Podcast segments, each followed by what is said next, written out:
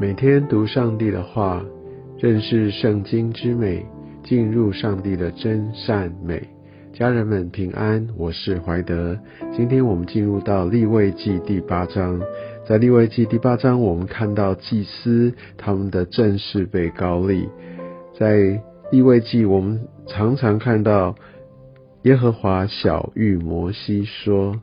我们看到上帝直接来。吩咐直接给出他的指示，呃，就如第四节，摩西就照着耶和华所吩咐的行了，这是一个完完全全的回应。这在我们跟随神的道路上是何等何等的重要。我相信透过在经文里面很多重复性的字眼，让我们更加知道这是上帝所非常看重的。也许在这个时代当中，我们讲求多一点创意，多一点灵活的变化，但我们不要忘记，上帝他的核心的心意是我们需要牢牢抓住的。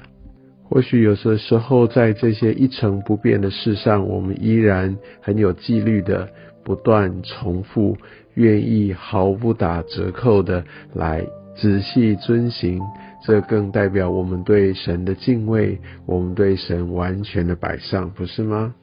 我们可以看到，在整个的呃祭司在第七节，从亚伦啊他的一个整个着装，会先从穿上内袍，束上腰带，穿上外袍，又加上衣服的，然后在上面又有带子。把衣服的来系好，我想这也有一些属灵的含义。特别先从内袍开始，我相信我们的摆上，我们内里需要洁净。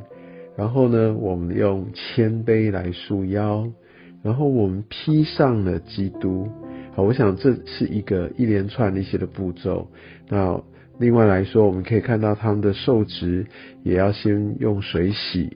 然后要来沾血。然后要用膏油，我相信这也就很像在新约约翰一书五章八节这边说，啊，做见证要用圣灵，还有水跟血，所以我相信在旧约，特别在立位记这边的献祭，啊，都可以看到他在新约的时候就有一个完全的展现，所以这旧约这相关的规定都是在新约的一个预表。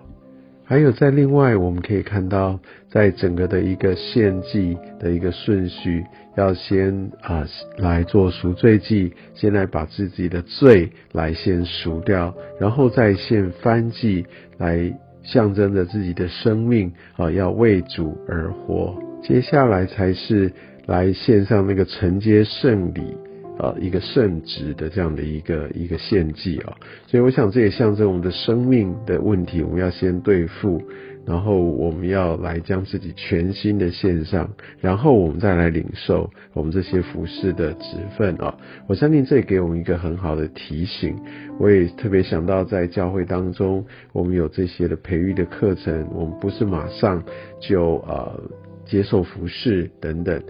课程当然本身还有包含，呃，我们要维生一段时间，那我们才可以开始服侍，呃，某种程度，呃，也是一个很好的一个操练。在这样一个过程当中，我们也学习等候，先对付自己的生命，然后来跟神来对齐，然后我们才可以开始服侍，而不是看到需要或者凭着我们的热心，马上就跳进去，按照自己的方式来服侍。所以我想再回到我们在独立危机的时候，有这样的一个模式：上帝小玉摩西，我们先领受了上帝他的话语，原始的、好纯正的、不添加的话语，然后照着上帝所吩咐的去行了。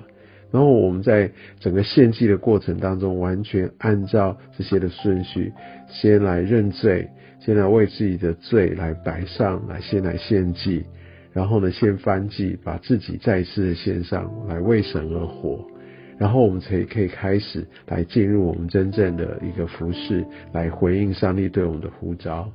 所以我相信上帝他悦纳，呃，按照他的方式我们所献上的祭，因为献祭的本身，可能这些的仪式，当然我们遵从很重要。但我们遵从，更代表我们的心愿意降服，我们愿意来完全的遵从。顺服是最重要的，顺服是一切的根本。顺服代表我们真的把神当神，顺服代表我们全心的向他摆上，所以就难怪听命胜于献祭。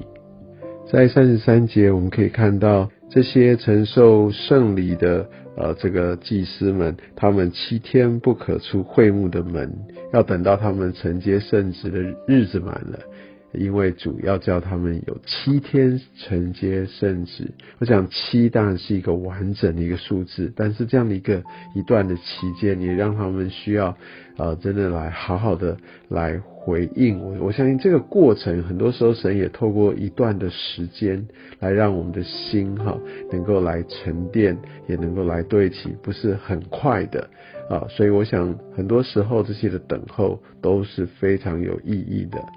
在三十五节这边说，七天你们要昼夜住在会幕的门口，遵守耶和华的吩咐，免得你们死亡。因为所吩咐我的就是这样。所以我相信摩西也很忠实的来把上帝的这些的教导、这些的规定来告诉以色列民。那有些时候我们会觉得说，为什么会有这些的规定？感觉上帝好像很严厉。当然，我们要知道上帝他的本质，上帝他的圣洁，他的祭邪。但上帝之所以有这些的规定，很重要的一点就在于说，他不希望我们白白的失去生命，他告诉我们生命的道路。所以，与其当我们觉得说，诶，为什么非得要照上帝的做，那不然就会死亡，感觉上好严厉，让我们不太能够接受。有些时候不免有这样的想法。但其实这也就是等同我们想要自己来做主，用自己的看法来去决定、来去判断这一切。但或许在这当中，我们需要看到的是，你看上帝告诉我们一个生命的道路，怎么样可以存活我们的性命。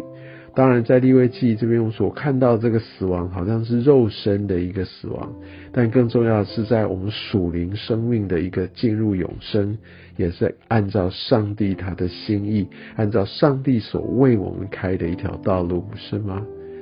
也愿上帝也透过立位记，透过特别今天所读的祭司要来承接这样的一个圣职的一个过程跟规定，也让我们来思想我们要怎么样。用对的态度，按照神的方式来走上一个蒙召之路。愿上帝透过今天的话语来祝福你。